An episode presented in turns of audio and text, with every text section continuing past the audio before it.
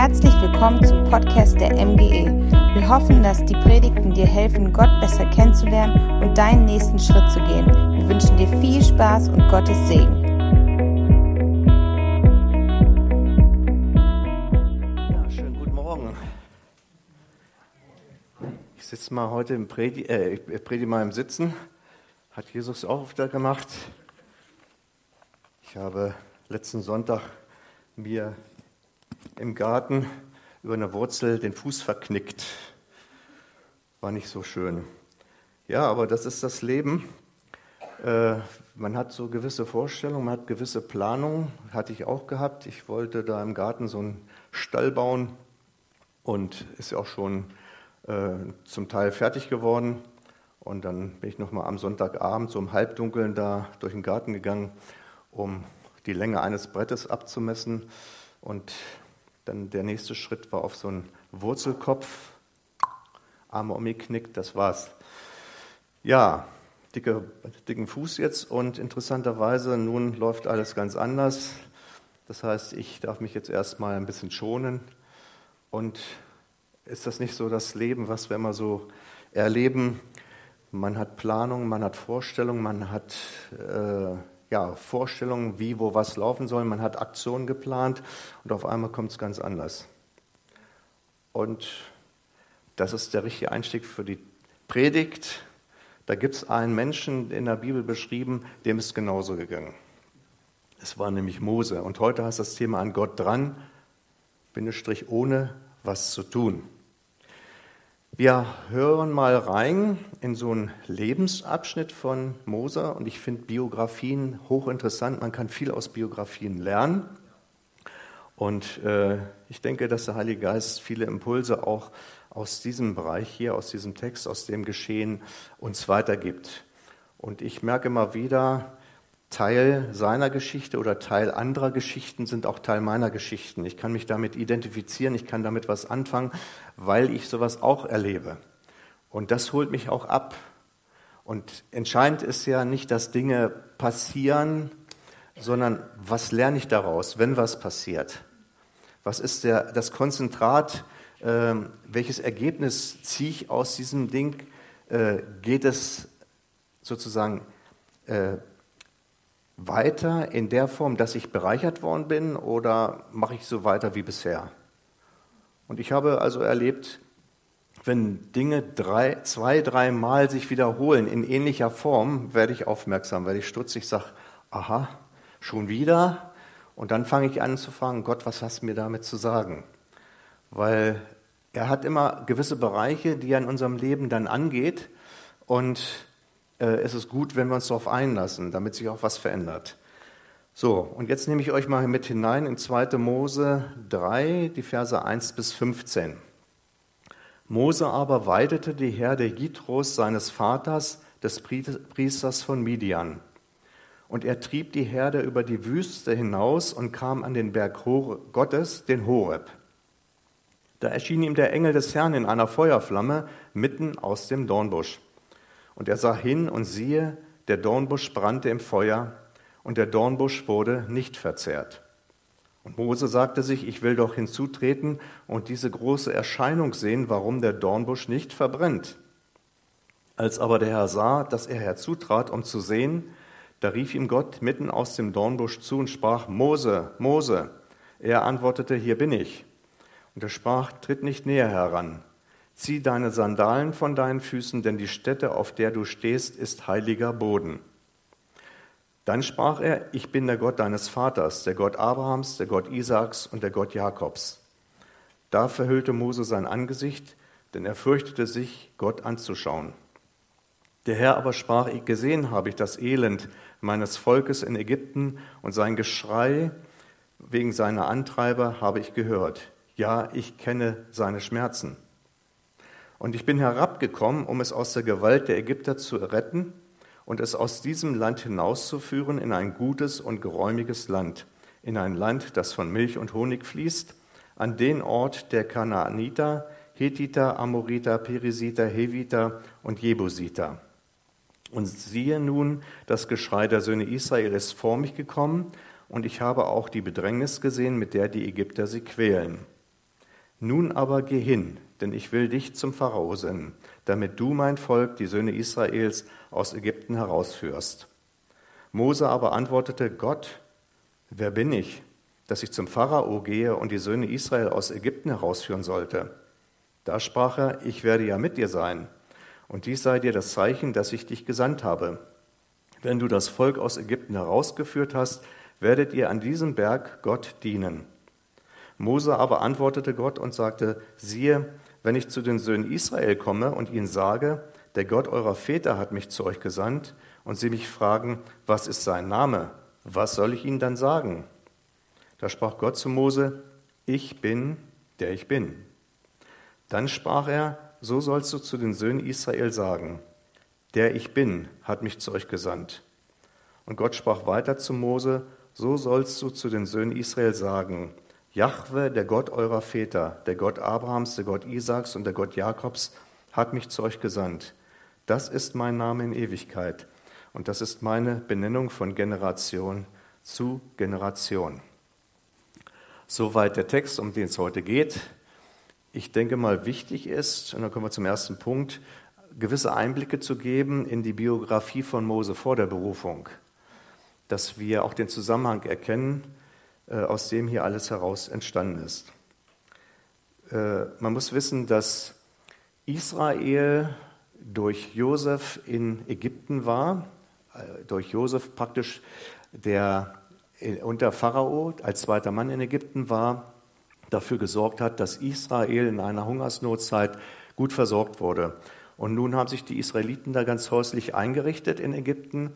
Sie vermehrten sich fleißig und eines Tages, Josef war gestorben, der Pharao, der diese ganze positive Einwirkung von Josef miterlebt hat, war gestorben. Dann kam ein anderer Pharao, der wusste es nicht oder hatte kein Interesse dran. Der hat nur gemerkt, Mensch, die Israeliten, die vermehren sich ganz fleißig. Irgendwann sind wir in der Minderheit, da müssen wir mal gegensteuern.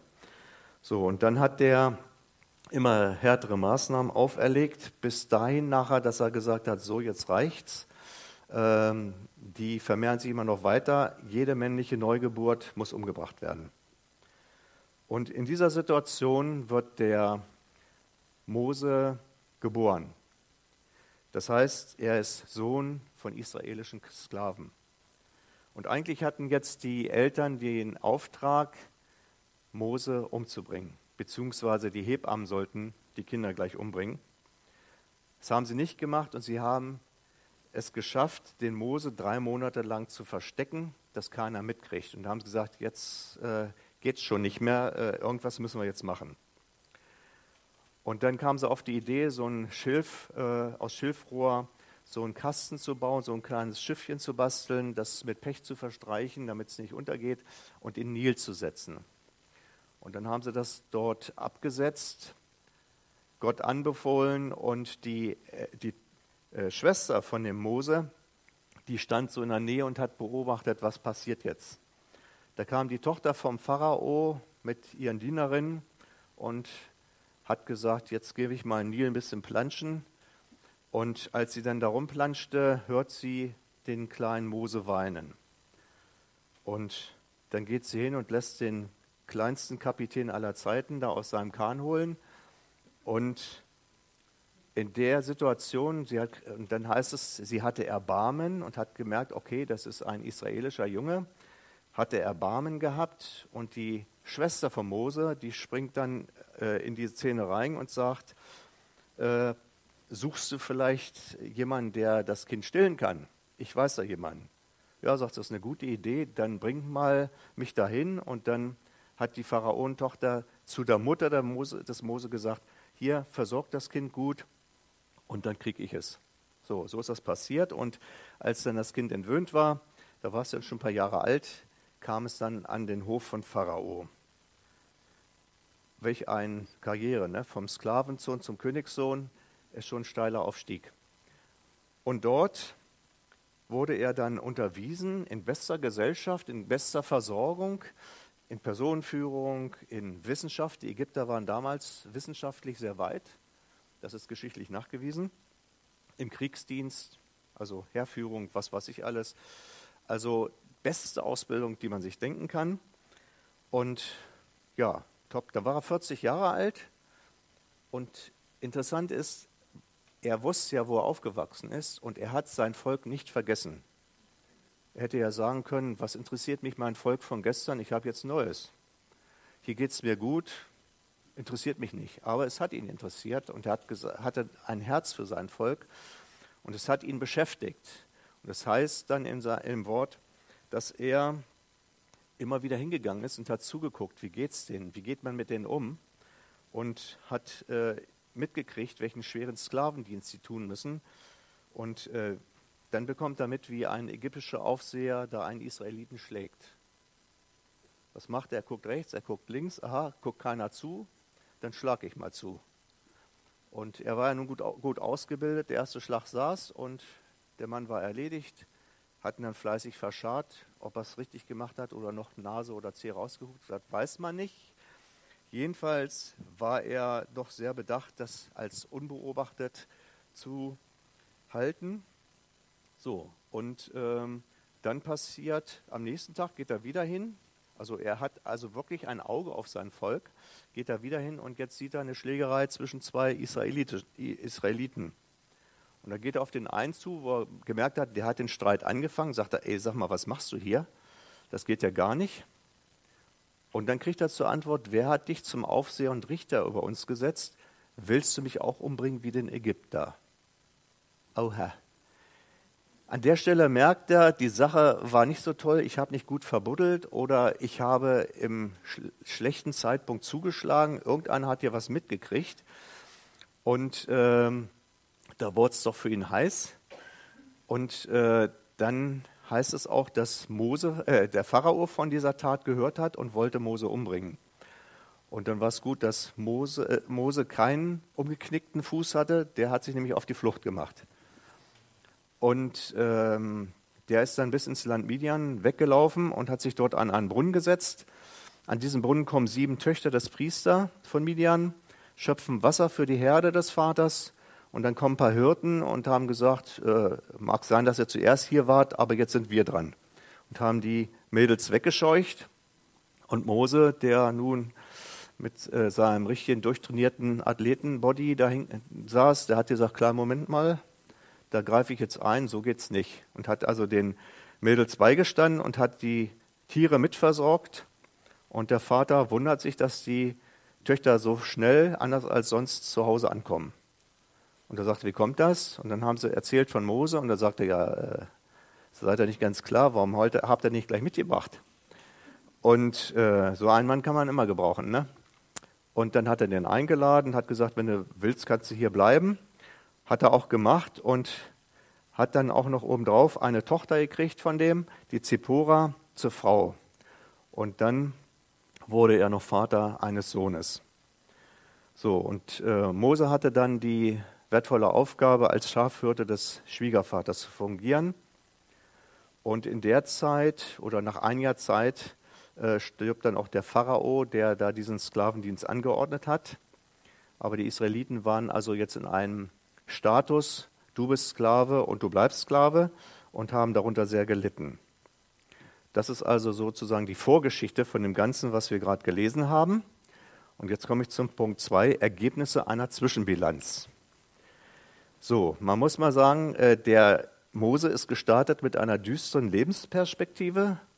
Also es bestand für ihn akute Lebensgefahr und, wenn er überlebt hätte, mindestens Sklaverei. Nicht gerade die besten Aussichten. Dann äh, gab es eine positive Wendung, dass er nämlich vom Sklavensohn zum Königssohn befördert wird. Also nicht schlecht, so ein Wechsel die beste Versorgung, beste Ausbildung, beste gesellschaftliche Stellung. Man kann sagen, er hat eine steile Karriere bekommen. Besser geht's gar nicht. Und nun war er 40 Jahre alt, also komplett ausgebildet, alles toll. Er hatte einen tollen gesellschaftlichen Stand, einen, einen einflussreichen Stand, muss man auch sagen. Und er ist sehr initiativ, impulsiv, auch fürsorglich und beobachtend, muss man feststellen aber auch auftrumpfend, unbeherrscht, eigenmächtig und übereifrig. so ein Typ war Mose. Und man kann sagen, eigentlich durch seinen Übereifer hat er einen Karriereknick hingelegt. Er hat es versaut. Wenn man das mal so rein menschlich betrachtet, Mensch, Gott hat es gebracht, dass ein Mann in so einer einflussreichen Position positioniert worden ist und er in seinem Übereifer versaut jetzt alles. Ah, so ein Kerl. Wie kann er nur? Aber ich glaube, wir dürfen nicht über ihn den Finger erheben. Kennen wir selber vielleicht auch. Und der Mose hatte bestimmt ein, das gute Herzensanliegen, ich will meinen Leuten helfen, sonst hätte er ja nicht zugeschlagen. Und sonst wäre er ja auch nicht schlichtend eingeschritten. Aber eins muss er erleben, von dem selbsternannten Problemlöser wird er eigentlich zum Problemvermehrer. Jetzt haben nicht nur die anderen Probleme, er hat selber auch eins gekriegt. Und äh, er muss merken, also das, was ich aus Eigeninitiative, ich, der Erlöser des Volkes, die Rechnung geht irgendwie nicht auf. Irgendwas haut da nicht hin. Und dann, ja, ist es so, dass er im Grunde genommen heimatlos auf der Flucht als Fremder in der Fremde eine neue Bleibe findet. Man kann sagen, vom Prunkleben am Hof ist er in einer staubigen Steppe und Wüste gelandet, staubiger Alltag, nicht mehr die schönen Weintrauben auf dem Tisch des Fahrerautos Tisch. Und vom aussichtsreichen Helden ist er zum tragischen Versager geworden. Das ist einfach die Zwischenbilanz, die man hier ziehen muss. Und vielleicht kannst du sagen, oh, da kenne ich auch ein paar Etappen und Passagen in meinem Leben, wo es so gelaufen ist. Nämlich nicht so, wie ich mir das vorgestellt habe. Das Schöne ist ja, dass es einen Gott gibt, der nicht einfach Pech gehabt. Hättest mal so ein bisschen dich zusammenreißen müssen, ein bisschen besser hinkriegen können. Nun hast du es versaut. Selbst schuld. Hätte er ja sagen können. Interessant ist, es gibt einen erstaunlichen Ereignistag, der morgens ganz normal anfängt. Am Tagesbeginn gibt es keine Anzeichen für irgendeine Veränderung, ein Tag wie jeder andere auch. Und Mose macht seinen Job in einer öden Umgebung, trister Alltag wie immer. Irgendwas klopft hier? Das ist Mose. Mose klopft schon an.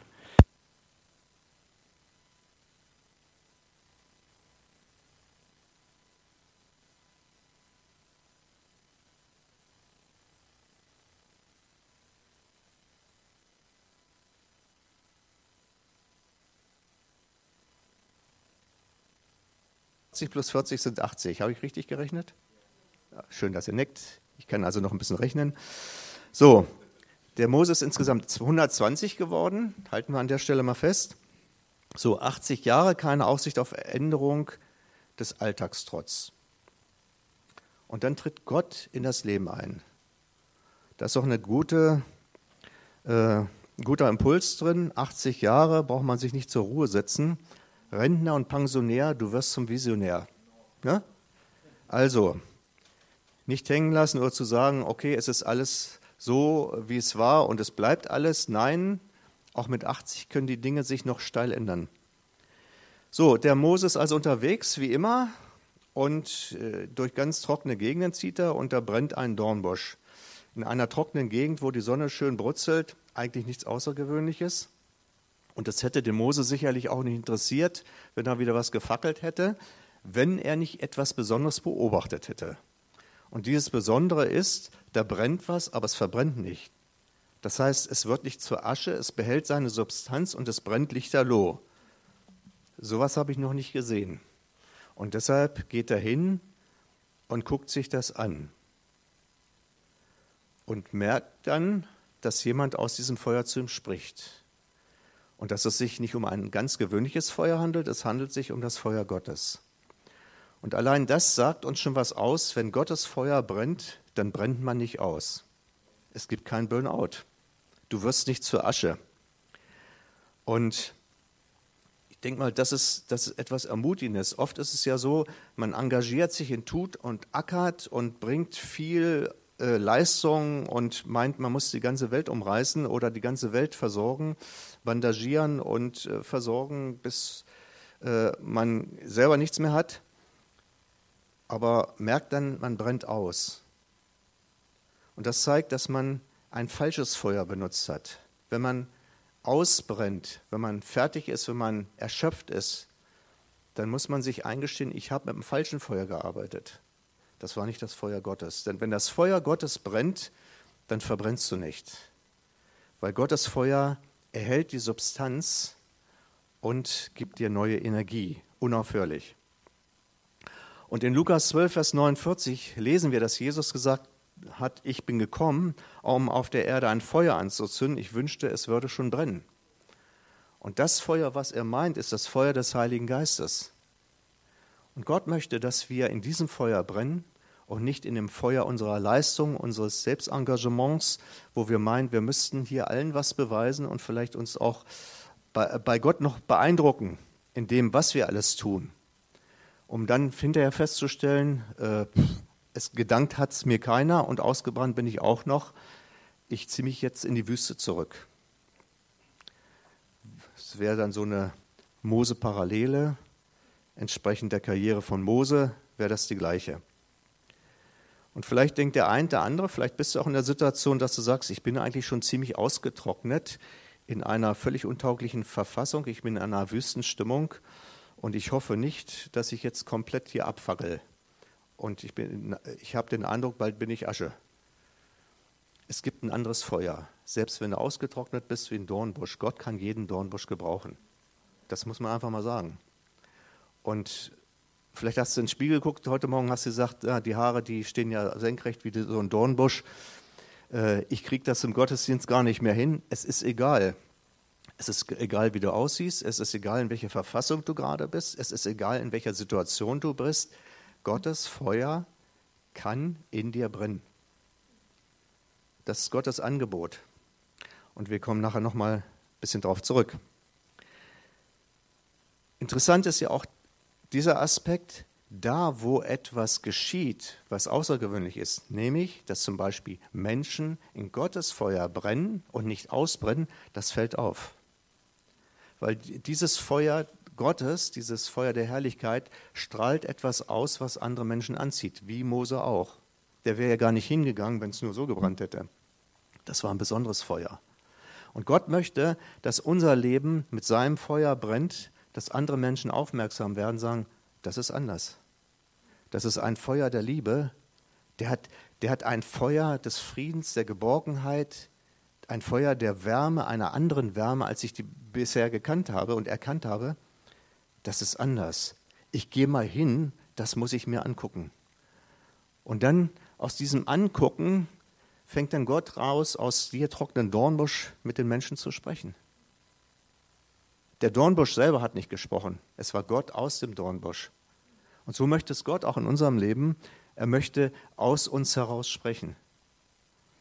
Und das war für mich ein ganz wichtiger Impuls. Ähm, Gott möchte ein Feuer in uns brennen lassen, was andere auf ihn aufmerksam macht, was andere Leute anlockt.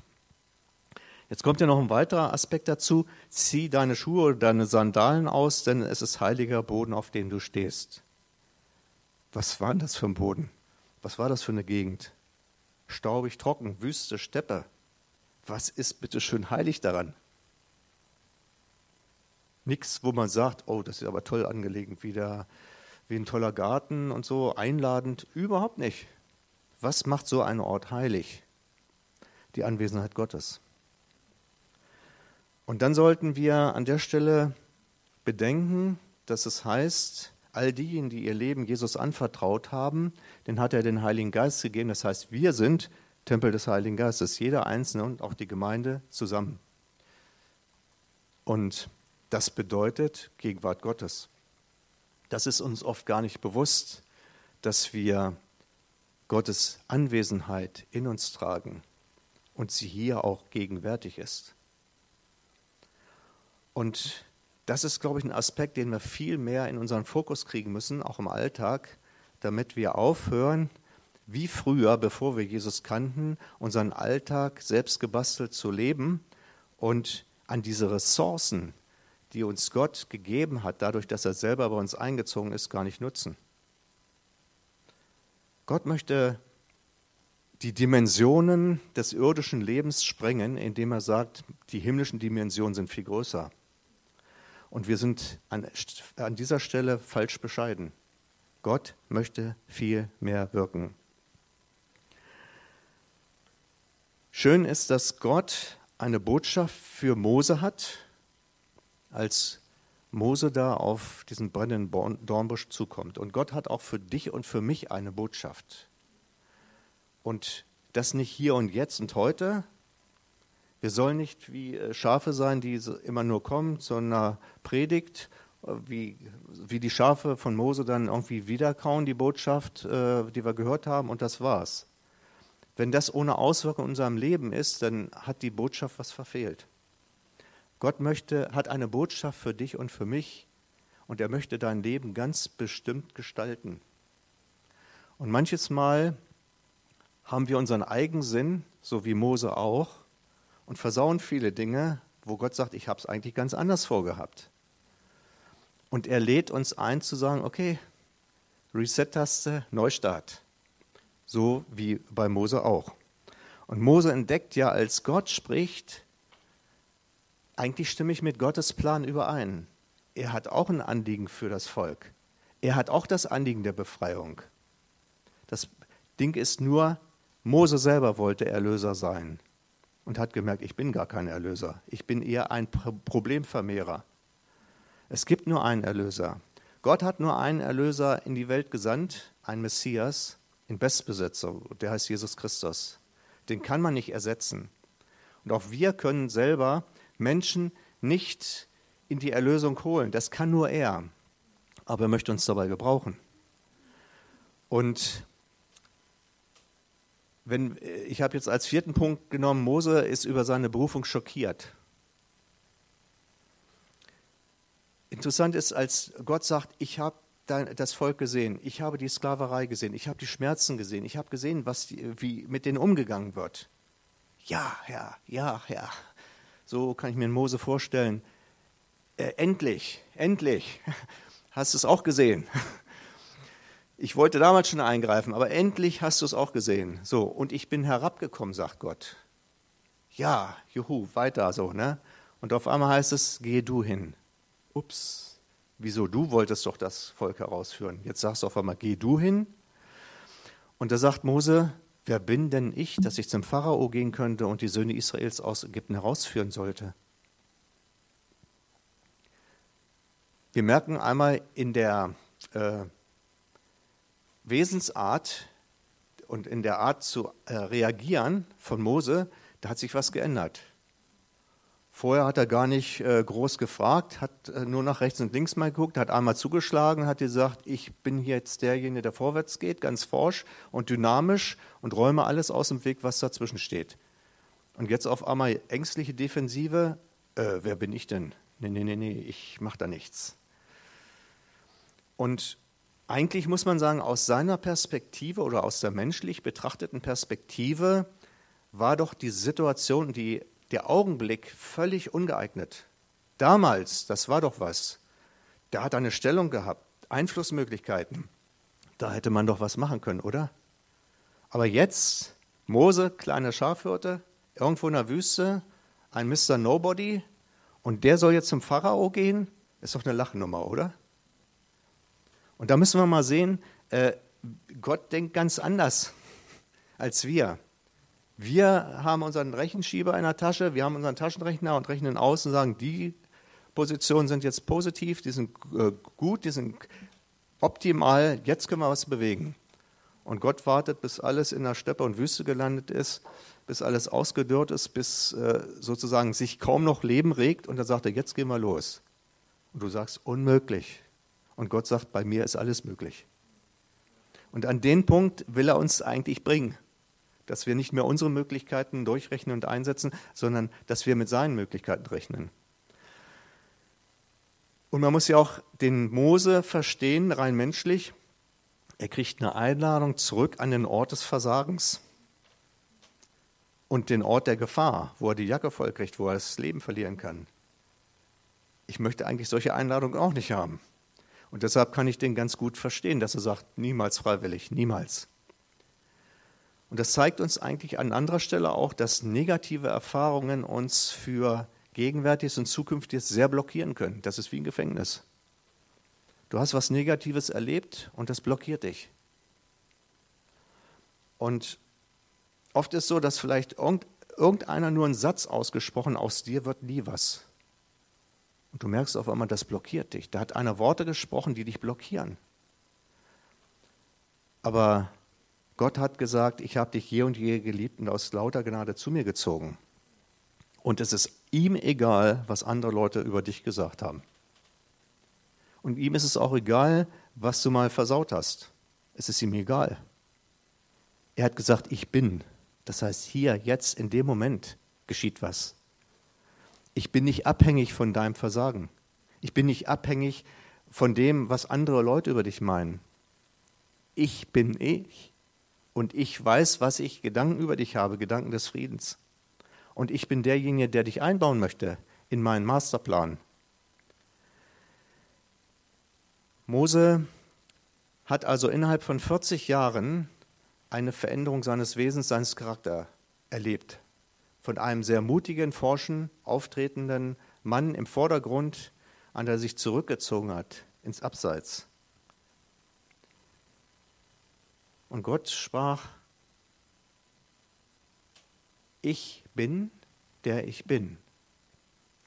Und da ist die erste Feststellung an dieser Stelle, bei der Berufung geht es nicht um, wer bin ich und was kann ich, sondern darum, dass Gott sagt, das bin ich, das kann ich, das will ich tun durch dich.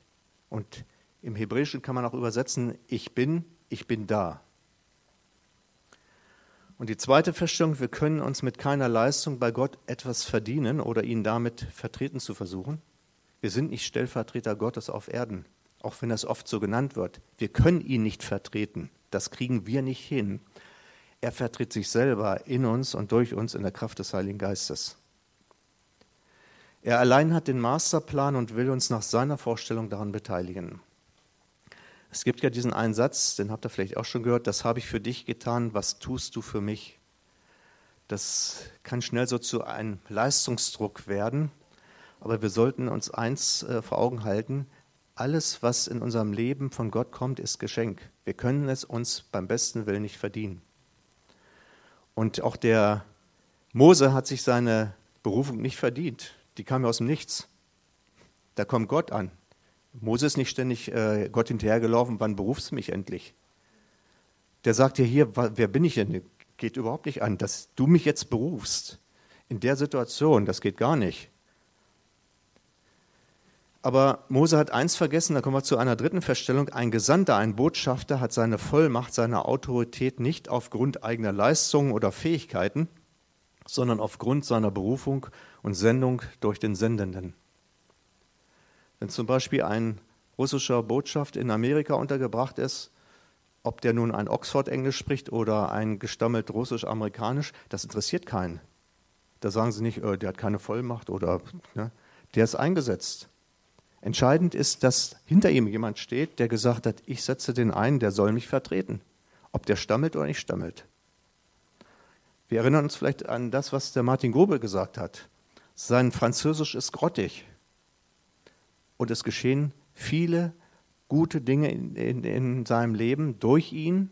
Menschen kommen zum Glauben und er sagt selber, verstehen tue ich es nicht, weil mein Französisch ist grottig.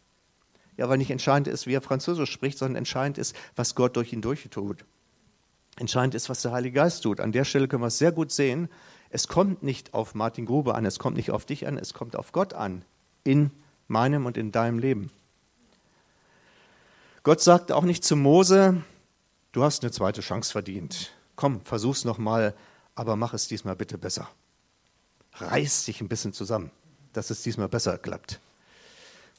Das wäre doch ein schöner Druck, ne? Oh, gehst du schon mit schlechten Vorzeichen, gehst du an einen zweiten Versuch. Nein, Gott sagt, jetzt machen wir es mal anders, nach meinem Plan, nach meiner Weisheit und mit meiner Macht. Und ich will dich dabei berücksichtigen. Was hat die Berufung des Mose mit deinem meinem Leben zu tun?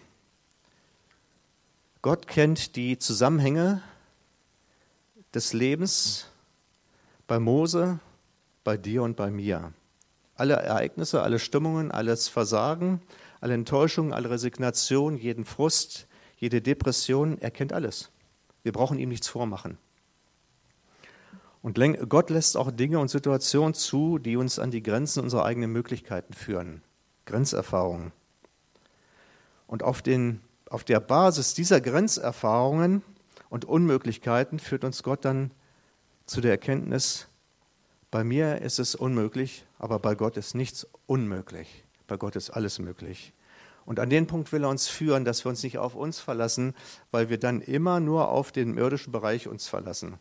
Er möchte, dass wir hineinkommen in dieses Bürgertum des Himmels, wo seine Möglichkeiten zum Tragen kommen. Wir sehen das ja auch im Leben von den Jüngern. Was hat denn Jesus gemacht? Jesus hat seine Jünger in die unmöglichsten Situationen genommen. Er hat sie in Sturm mit reingenommen, wo sie gesagt haben, wir saufen ab hat sie teilweise einmal alleine reingeschickt, einmal war er mit im Boot. Und jedes Mal haben sie gesagt, wir saufen hier ab. Jetzt hilft hier nichts mehr. Auch unsere ganzen Erfahrungswerte als Fischer kannst du alle abhaken, das geht alles mit uns unter. Und dann kommt Jesus und sagt, ich kann alles. Ich kriege auch den Sturm gestillt. Dann geht er mit ihnen auf Kranke zu. Das ist Leprakranker. Bloß dich anfassen. Ansteckender als Covid-19. Also nicht anfassen, du kannst nachher auch so aussehen. Du verfolgst am eigenen Leibe, am lebendigen Leibe. Und Jesus geht hin und sagt, ich bin das Leben. Hier ändert sich was. Ich bin der Wiederhersteller und die Menschen werden geheilt. Besessene werden befreit. Dann nimmt er sie mit zu dem Jairus. Die Tochter war gerade gestorben. Aussichtslos. Bei Jesus nicht. Talita Kumi, steh auf. Das Mädchen steht auf. Da wird ein Jüngling in Nain, ein junger Mann, einziger Sohn einer Witwe, zu Grabe getragen. Die tragen schon den Leichnam zur Grabstätte. Und Jesus sagt, kleinen Moment, rührt ihn an und er steht auf. Eine unmögliche Situation. Oder noch krasser, auf Erweckung des Lazarus. Da war schon einer vier Tage im Grab. Was sagte seine Schwester? Er stinkt schon. Naja, und dann sagt man sicherlich auch, das war's. Und Jesus sagt, das war's noch nicht. Das sind doch unmögliche Situationen, in die Jesus seine Jünger mit hineinnimmt. Und vielleicht kennst du unmögliche Situationen in deinem Leben und sagst, das ist so ein altes Ding, das, da hat sich bisher nichts bewegt, hat sich nichts geändert, es stinkt mir und ich will damit nichts zu tun haben. Aber vielleicht sagt Jesus gerade, gerade heute ist der Tag, da sollst du den Stein wegrollen. An diese alte stinkende Sache will ich jetzt mal ran. Ich will das, was du schmerzlich irgendwo in so einer Dunkelkammer verborgen hast, wo, was schon lange rumgammelt, das will ich jetzt endlich mal angehen. Und ich will alles neu beleben und ich möchte hier eine Veränderung bewirken. Denn Jesus hat gesagt, ich bin, er hat auch gesagt, ich bin das Leben, ich bin der Wiederhersteller, ich bin der Weg, die Wahrheit und das Leben. Ich möchte mal mit euch auch in das Leben eines Mannes reinschauen, der als Major in der englischen Armee gedient hatte, Major Ian Thomas aus England. Der war mit 13 Jahren zum Glauben gekommen. Mit 15 Jahren stand sein Entschluss fest, ich werde Missionar in Afrika. Der fing schon an zu predigen mit im jungen äh, Alter. Mit 17 ging er auf die Universität, wollte studieren, sich auch ausbilden lassen, auch medizinisch und hat sich engagiert in den Slums von London hat er Clubs aufgebaut, um Leute zu sammeln, um ihnen von Jesus was zu sagen. Und er hat gesagt, ich war wie eine Windmühle ständig in Bewegung. Das Entmutigen war, nur es bekehrte sich keiner. Und dann hat er gesagt, du musst dich noch mehr anstrengen. Da hat er sich mehr angestrengt. Immer noch eine Schippe drauf. Teilweise, du musst lauter schreien. Es hat alles nichts gebracht. Und dann war er so erschöpft, dass er gesagt hat, was will ich in Afrika? Indem ich nur kurze Hosen anziehe, einen Tropenhelm aufsetze, wird sich nichts verändern. Wenn es hier schon nicht funktioniert, dann wird es da auch nicht funktionieren. Und dann kam er an einen Novembertag um Mitternacht weinend auf die Knie und hat vor Verzweiflung zu Gott geschrien und hat gesagt, ich habe wirklich mein Äußerstes gegeben. Du weißt, ich bin, habe mein Leben dir anvertraut. Ich weiß, äh, dass ich Christ bin, dass ich von neuem geboren bin, das weiß ich alles, aber im Grunde genommen, ich bin ein hoffnungsloser Versager. Alles, was ich anpacke, es klappt einfach nicht. Ich bin am Ende, ich gebe auf. Dann hat er eine Antwort gekriegt. Ich lese die vor. Siehe, sieben lange Jahre hast du mit ganzer Aufrichtigkeit versucht, für mich und um meinetwillen zu leben. Ich bin die ganze Zeit da gewesen. Alles, wofür du dich eingesetzt hast, alles, worum du gebeten hast, ist schon seit dem Tag vor sieben Jahren dein gewesen, als ich auf dein Gebet hin in dein Herz kam. Aber obwohl du verstandesmäßig von der Wahrheit, dass ich in deinem Herzen gewohnt habe, überzeugt warst und das in der Theorie anerkannt hast, hast du so gelebt, als ob es nicht so wäre. Du hast versucht, alles, was ich nur durch dich tun kann, selbst für mich zu tun. Wenn du aber die Tatsache anerkennst, dass ich dein Leben bin, dann bin ich auch deine Stärke. Du hast sieben Jahre lang darum gebetet und gefleht. Und wenn du es willst, bin ich dein Sieg auf jedem Gebiet deines Lebens. Ich bin der eine, für den es vollkommen natürlich ist, hinzugehen und Menschen zu gewinnen. Und ich weiß genau, wo sie zu finden sind. Warum verlässt du dich nicht einfach auf mich und sagst, ich danke dir? Und hat er gesagt, innerhalb einer Stunde hat er eine Offenbarung gekriegt, Christus ist mein Leben, nicht meine Anstrengung. Und sein Gebet am nächsten Morgen, Herr Jesus, ich danke dir, dass zum ersten Mal in meinem Leben ein Tag ganz dir gehört. Es ist dein Tag. Ich brauche mich nur nicht mehr länger darum herumzuquälen, wie ich mit meinem Leben fertig werden soll. Schließlich habe ich ja jetzt einen mächtigen Herrscher, der mein Leben regiert. Das hat er dann auch ganz praktisch umgesetzt, hat gesagt, ich höre auf mit dieser Selbstanstrengung. Und er hatte dann einen Tag später, das stand auf dem Kalender drin, ähm, den Auftrag zu mehreren Jungs über Jesus zu sprechen. Und er wusste nicht, wie viel da kommen werden und hat dann nur gesagt, Herr, ähm, du hältst die Predigt, du sprichst zu den Jungen, das mache ich jetzt nicht. Ich stelle mich zur Verfügung, aber sprechen musst du und du, wirken musst du alles. Und es kamen 90 Jungs und, von, und hat noch gesagt, es wäre cool, wenn sich 30 Jungs für dich entscheiden würden. Es kamen 90 Jungs und 30 Jungs haben sich für Jesus entschieden. Und ja, was lernen wir daraus? Wir können für Gott nie zu schwach sein, eher zu stark und ihm im Weg stehen. Maria Prian, die nun etliche auch kennen, die hat mal Gott gefragt, wie kann es sein, dass du hier in Uganda und überhaupt so viel durch mich wirken kannst? Ich bin überrascht, ich bin erstaunt. Sie hat zur Antwort gekriegt, weil du mir nicht im Weg stehst. Im Glauben leben bedeutet ja nicht für Gott, sondern aus Gott und durch Gott leben. Die Bibel berichtet uns von vielen Menschen, die versucht haben, in Eigeninitiative Gott zu vertreten, was für ihn zu machen, sind gescheitert, haben aufgegeben. Und die Bibel spricht von Menschen, die sich nicht zugetraut haben. Und interessanterweise gerade durch diese Leute hat Jesus eine Menge bewirkt. Und das sind Lebenssituationen, die dir und mir bekannt sind.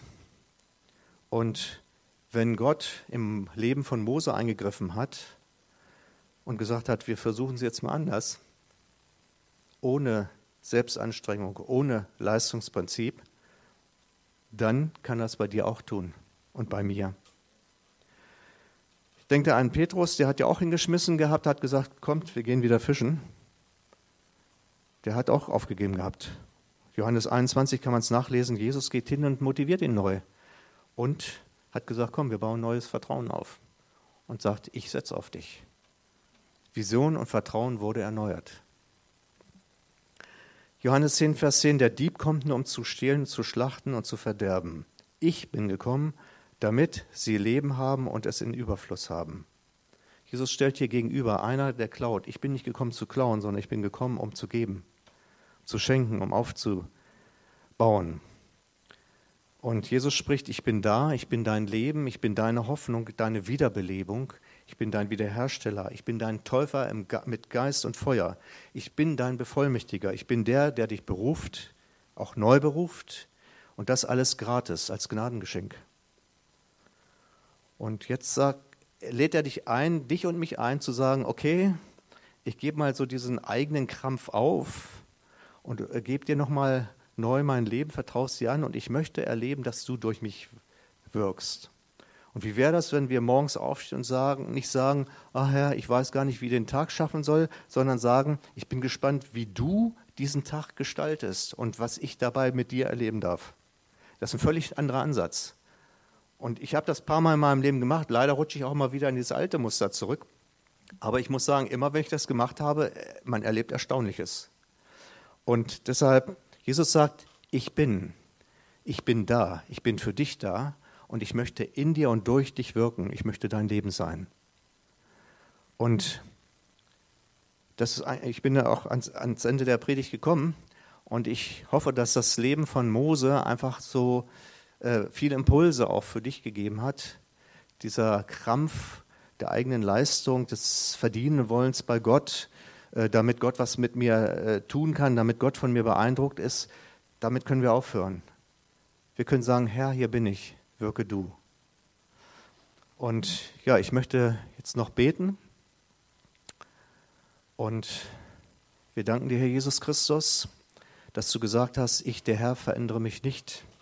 Du bist derselbe, gestern, heute und alle Ewigkeit. Und das macht Mut, wenn ich sehe, wie du da in das Leben von Mose eingegriffen hast und wie du einfach hier neue Motivation gegeben hast, dann kannst du das auch uns geben. Und Herr Jesus, wir möchten heraus aus diesen alten Lebensmustern, der Selbstanstrengung, wo wir uns was verdienen wollen. Wir möchten hineinkommen in dieses Leben, wo wir uns dir zur Verfügung stellen und ja, eigentlich wie ein Beobachter sind. Wie machst du das jetzt? Dass wir deine Möglichkeiten erwarten in unserem Leben und nicht auf unsere irdische Begrenztheit gucken. Herr, wir möchten, dass unsere ja, Dimensionen, unser Horizont gesprengt wird, hinein, dass wir hineingucken können in die Dimensionen, die du hast. Bei dir sind alle Dinge möglich. Ich danke dir dafür, Herr Jesus Christus. Und ich möchte einfach fragen, ist jemand hier, der sagt, ja, ich erkenne mich wieder und ich möchte wirklich ein neues Feuer haben. Ich möchte das Feuer des Heiligen Geistes haben. Ich möchte nicht mehr selber brennen und ausbrennen, sondern ich möchte im Feuer Gottes brennen, was mich nicht verzehrt, sondern was mich stärkt und was mir Energie gibt, die Energie Gottes und mich leuchten lässt, dass Menschen angezogen werden. Möchtest du, dass ich für dich bete, dann darfst du deine Hand heben. Danke. Danke, danke, danke. Ja, Jesus Christus, ich denke, dass eigentlich fast jeder hier im Raum diesen Wunsch hat. Herr, taufe uns mit deinem Feuer. Herr, wir wollen aufhören, mit eigenem Feuer zu zündeln. Wir wollen aufhören, mit Dingen zu ackern, uns, uns zu investieren, was uns nur zur Asche macht. Herr Jesus, wir möchten in deinem Feuer brennen, in dem Feuer des Heiligen Geistes. Und Heiliger Geist, wir sagen dir hier und jetzt, wir möchten in anderer Kooperation, in anderer Partnerschaft mit dir leben. Wir möchten, dass du die Führung hast, nicht, dass du dabei stehst wie ein äh, Unbeteiligter. Herr, wir möchten, dass der Heilige Geist uns in alle Wahrheit führt dass er uns in die richtige Richtung führt, dass er uns zum göttlichen Leben führt. Und nicht nur uns, sondern über uns hinaus auch andere diese Richtung schenkt. Wir danken dir, dass du uns erneuerst dass du uns neu ermutigst mit neuer Berufung. Du hast gesagt, wie der Vater mich gesandt hat, so sende ich euch. Eine Berufung, die den gleichen Auftrag beinhaltet. Menschen die gute, frohe Botschaft zu sagen, Gefangene frei zu führen, verbundene Herzen zu verbinden, blind die Augen aufzutun und das Gnadenjahr des Herrn zu verkünden. Herr, wir beten dich an. Du bist der, der unser Leben reich macht. Amen.